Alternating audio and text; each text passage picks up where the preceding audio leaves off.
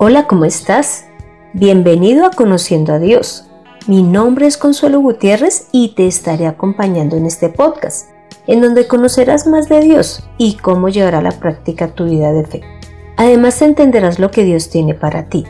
Prepárate para que tus ojos y tus oídos espirituales sean abiertos y encuentres el propósito para tu vida. Todo esto sin importar tu edad, condición social, conocimientos o nacionalidad.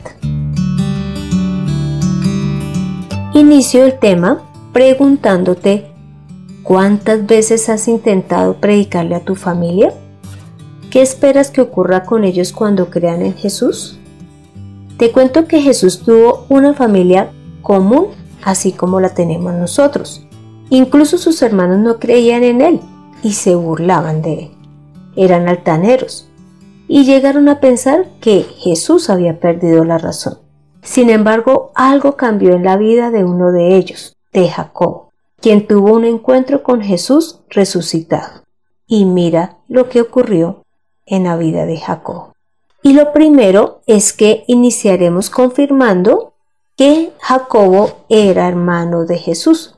Para eso leeremos Mateo 13 del 54 al 56 que dice, y venido a su tierra, les enseñaba en la sinagoga de ellos, de tal manera que se maravillaban y decían, ¿de dónde tiene este esta sabiduría y estos milagros?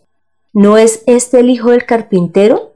¿No se llama su madre María y sus hermanos Jacobo, José, Simón y Judas?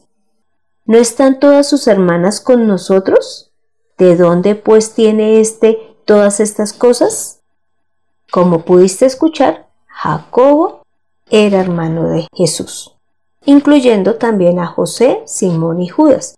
El hecho de que mencionen a Jacobo de primeras puede indicar que Jacobo fuera, digamos, el mayor de los hermanos que tenía Jesús por parte de, de José y de María. Ahora pasemos a ver cuál era la posición de los hermanos frente a Jesús. ¿Sería que creían o no en él? Leamos Juan 7 del 2 al 5 que dice, como ya estaba cerca la fiesta de los judíos, la de los tabernáculos, sus hermanos le dijeron, sal de aquí y vete a Judea, para que también tus discípulos vean las obras que haces, porque ninguno que procura darse a conocer hace algo en secreto. Ya que haces estas cosas, manifiéstate al mundo y es que ni siquiera sus hermanos creían en él. ¿Te parece conocida esta situación? ¿De que tu familia no crea en ti cuando les hablas de Dios? Pues imagínate, los hermanos de Jesús no creían que Jesús fuese el Salvador, que fuese el Mesías. Y antes lo retaban y en esta porción antes le decían, vaya, vaya a Judea, preséntese, no haga nada en oculto sino que le decían vaya, para que sus discípulos vean las obras que hacen. Pero esto lo decían era con sarcasmo, porque no creían en él. Pero entonces la siguiente pregunta sería, ¿en qué momento Jacobo cambió de idea en cuanto a Jesús? ¿O sería que terminó siendo incrédulo? Leamos primera de Corintios 15 del 3 al 7 que dice, porque en primer lugar les he enseñado lo que también recibí. Aquí está hablando Pablo que Cristo murió por nuestros pecados, conforme a las Escrituras, que fue sepultado y que resucitó al tercer día, conforme a las Escrituras, que apareció a Pedro y después a los doce. Luego apareció a más de quinientos hermanos a la vez, de los cuales muchos viven todavía y otros ya duermen. Luego apareció a Jacobo y después a todos los apóstoles. Esta porción muestra algo muy importante en la vida de Jacobo, y es que Jesús se le apareció resucitado. Por lo tanto, la vida de Jacobo tuvo un cambio, así como ocurrió con nosotros cuando conocimos del Señor. Y fue que Jacobo, con sus hermanos y su madre, entraron a formar parte de la iglesia que creía en Jesús. Leamos Hechos 1 del 12 al 14 que dice, Entonces volvieron a Jerusalén desde el monte que se llama del Olivar, el cual está cerca de Jerusalén, camino de un día de reposo.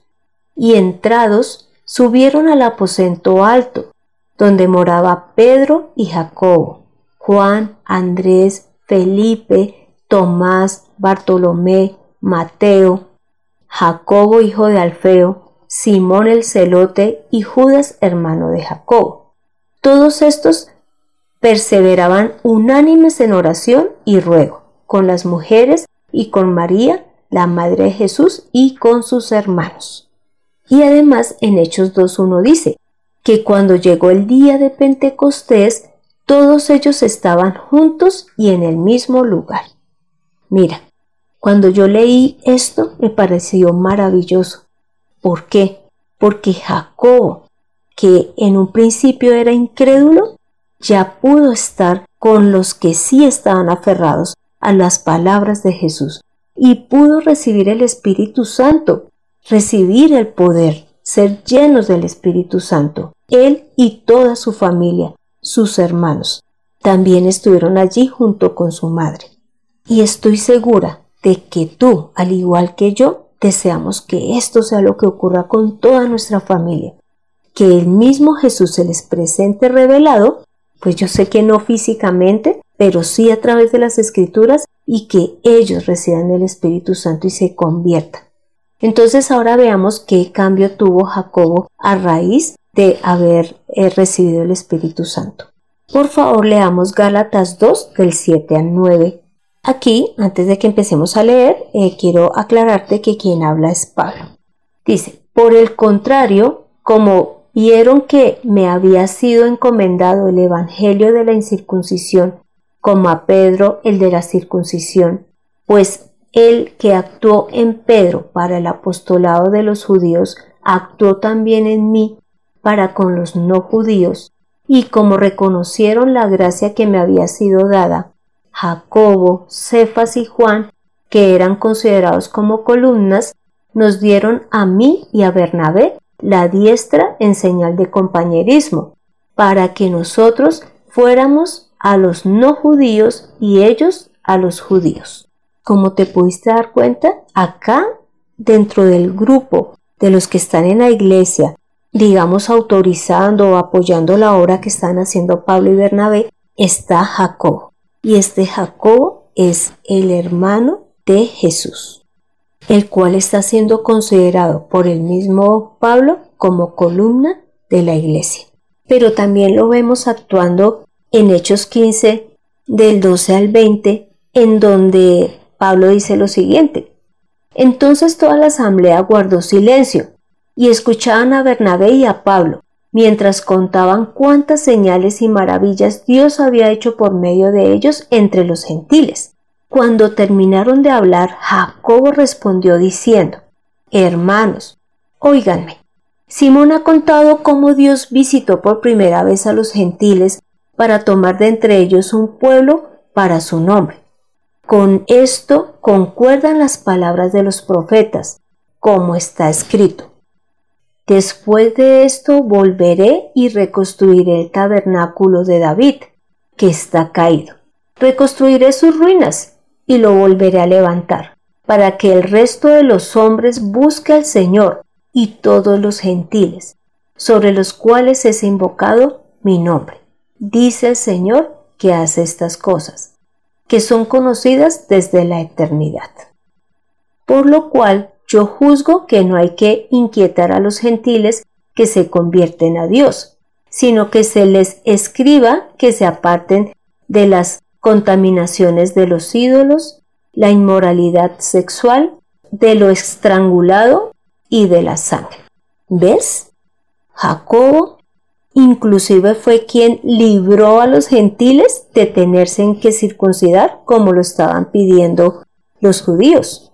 Y todos estuvieron de acuerdo con la recomendación dada por Jacobo.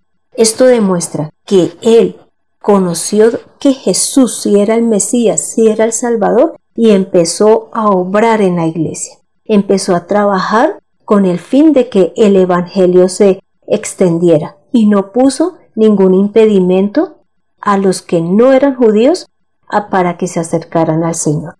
Y otra cosa maravillosa que pasó con Jacobo, y es que Dios lo inspiró a través del Espíritu Santo a escribir una carta que está incluida en el Nuevo Testamento y es la de Santiago.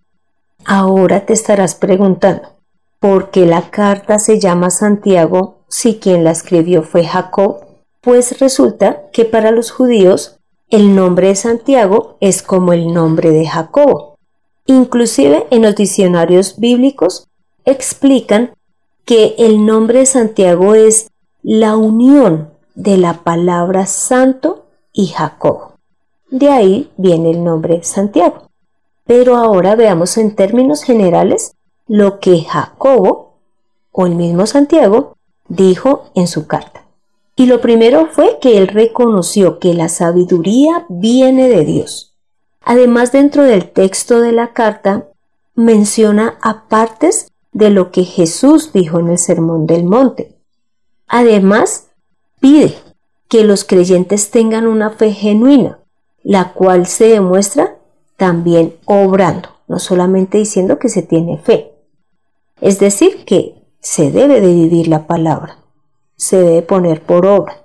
Dentro de las otras cosas que Dios le inspiró a Santiago a escribir es que no se haga discriminación o diferencia entre los creyentes partiendo de los recursos que ellos tienen, es decir, si son ricos o pobres, sino que se les trate por igual. También Santiago invita que tengamos dominio de nuestra lengua, es decir, de todo lo que decimos, porque lo que podemos hacer es generar problemas por hablar de manera incorrecta. Pero también pide que los cristianos, que están sufriendo persecución o situaciones difíciles tengan paciencia y que oren en todo tiempo. Estos son temas que se mencionaron entre otros.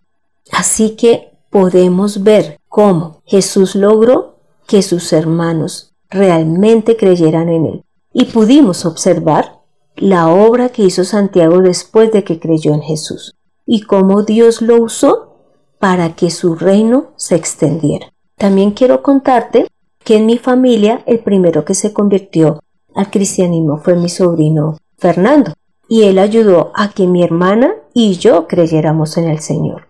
Luego cuando yo empecé a creer ya en el Señor y me empecé a congregar, llevé a mis hijos y a mis sobrinos, de los cuales ellos también con el transcurso del tiempo creyeron en el Señor Jesús.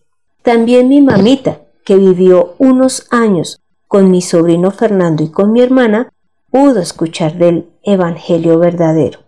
A su vez, yo le prediqué a mi hermana y a mi cuñado y a los hijos de ellos, es decir, a mis sobrinos. Y hoy podemos tener la tranquilidad de que cinco de nuestros familiares, desde el momento en que nos convertimos a la fecha, han fallecido, pero todos ellos murieron conociendo la palabra del Señor. Así que nosotros no podemos desfallecer en seguir dando a conocer la palabra a nuestros hermanos, a nuestra familia, en todo momento en que podamos hacerlo. Ahora te pido a que me acompañes en esta oración. Gracias Jesús por dejarnos la enseñanza de predicar la palabra a nuestra familia, hasta el último momento que tengamos, para que le mostremos un Dios real, un Dios vivo, y sé que todos nosotros tenemos el anhelo de que ellos lleguen a tus pies y que a su vez cuando ya te conozcan empiecen a obrar y ellos también sean columnas en la iglesia como lo somos nosotros. Señor, perdónanos por las veces en que no queremos obrar conforme tú lo deseas. Perdónanos por las veces en que no queremos ayudar en la iglesia, en que no queremos predicar a nuestra familia. Sin embargo, hoy reconocemos que tú nos has llamado con el fin de darte a conocer en todo momento, en todo lugar y que seamos también columnas de la iglesia, conforme lo deseas.